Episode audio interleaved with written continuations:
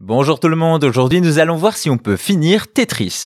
En 1984 sort Tetris sur Electronica 60, un des premiers jeux vidéo à succès. Le principe est simple, empiler des blocs de différentes formes qui viennent du haut de l'écran pour former des lignes, les effacer et ainsi scorer. Si les blocs touchent le haut de l'écran, c'est game over. Un concept servi par un gameplay efficace, on peut bouger les formes de gauche à droite, accélérer leur chute et surtout les faire tourner sur elles-mêmes pour les placer au mieux. Tout ça fait de Tetris un des jeux vidéo les plus vendus de tous les temps, mais aussi un des plus addictifs. Aussi, des versions de Tetris, il en existe des centaines, sur différentes plateformes avec de la 3D, des couleurs, bref, le jeu d'Alexei Pajitnov s'est imposé partout. On connaît d'ailleurs tous la version Game Boy qui a fait vendre des millions de consoles portables, mais il existe aussi une version NES surnommée Classic Tetris qui est encore jouée aujourd'hui et dont on n'a jamais vu la fin, du moins jusqu'à ce qu'un jeune prodige de 13 ans n'y parvienne.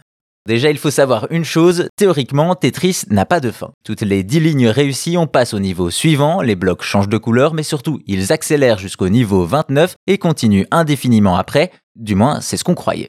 En effet, pendant longtemps, on a cru que le niveau 29 était le dernier. À tort, il a fallu attendre le passage du Nia qui atteint le niveau 157, moment où le jeu se bloque, les développeurs n'avaient pas prévu qu'on irait aussi loin à l'époque. Du côté humain, impossible de faire aussi bien que la machine avec pour raison principale l'ergonomie de la manette NES qui n'est pas la meilleure pour spammer les boutons. Mais ça aussi, c'est jusqu'à ce que différentes techniques ne voient le jour. L'hyper-tapping, qui consiste à faire vibrer ses doigts assez vite sur la manette et qui permet à des joueurs d'atteindre le niveau 38, puis le rolling, une technique similaire qui gagne encore plus de vitesse et permet à Eric ICX d'atteindre le niveau 93, les limites humaines semblent atteintes.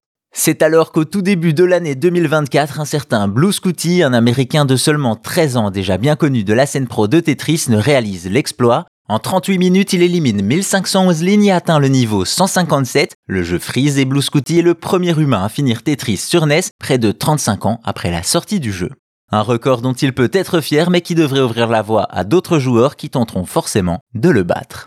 Et si vous voulez plus d'anecdotes sur l'histoire et la culture du jeu vidéo, n'hésitez pas à vous abonner à Chose à savoir gaming sur votre appli de podcast. Merci à vous, portez-vous bien et à bientôt pour d'autres choses à savoir.